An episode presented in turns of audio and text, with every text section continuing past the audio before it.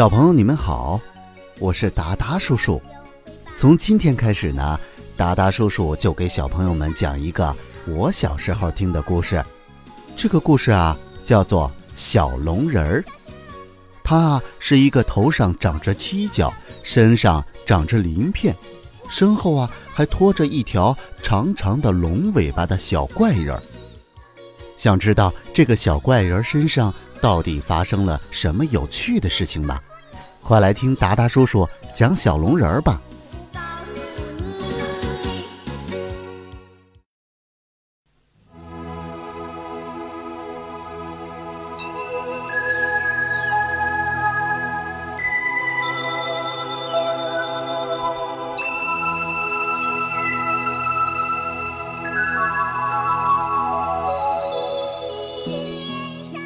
太阳快要升到头顶了，小龙人跟随大勇叔叔在雪山上艰难地攀登着、跋涉着。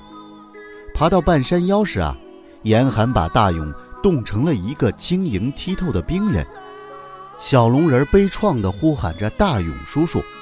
脸上第一次流下了滚滚热泪。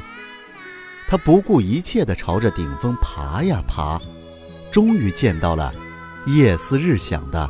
神女妈妈，第四十九集，神女妈妈。小朋友，你们好，我是达达叔叔，欢迎收听小龙人儿。上一集我们讲到啊，假的宝宝贝贝琪琪跟着小龙人和大勇叔叔来到了雪山上，结果啊，这些假宝宝贝贝琪琪全部被冻死了。小龙人儿非常的伤心，可是啊，就是没有眼泪。真宝宝贝贝琪琪从屏幕里看到这一切啊，非常的伤心。这时候啊，屏幕里大勇带着小龙人走了，贝贝的帽子留在了雪地里。研究人员啊，再也看不到雪山上的镜头，一个个十分的惊慌。在小院里呀。孩子们围着翠翠婆婆想办法。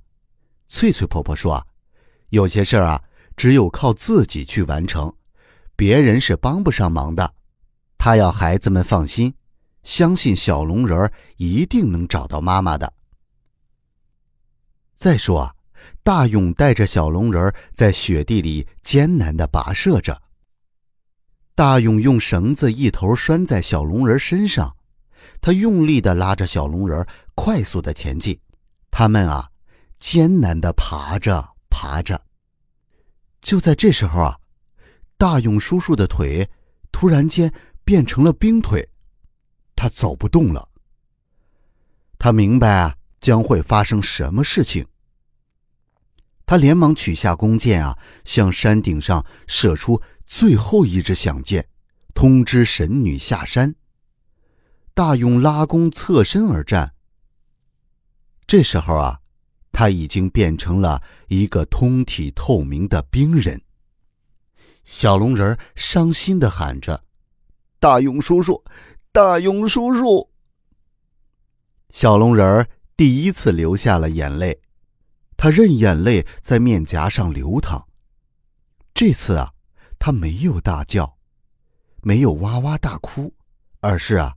流着热泪。突然，山顶上传来温柔的女子的声音：“是谁放的响箭？是谁在下面啊？”“我是小龙人儿，我是来找神女妈妈的。”小龙人边喊边跑，不顾一切的向山上爬去。说着，小龙人来到了一棵松树底下。在这棵松树底下站着一位气质高雅的女子，她头上插着一朵洁白的雪莲花。那个女子啊，伸出双手迎接小龙人我的孩子。小龙人不顾一切的扑上前去，紧紧的拥抱着妈妈。他终于找到了神女妈妈。然后啊。他和神女妈妈来到了小木屋里。在小木屋里呀，小龙人和妈妈坐在篝火旁边，篝火照的母子俩脸上红彤彤的。神女妈妈告诉小龙人，明天她做最后一次努力，一定要把月亮拖上天去。那神女能不能把月亮拖回到天上去呢？咱们啊，下集再讲。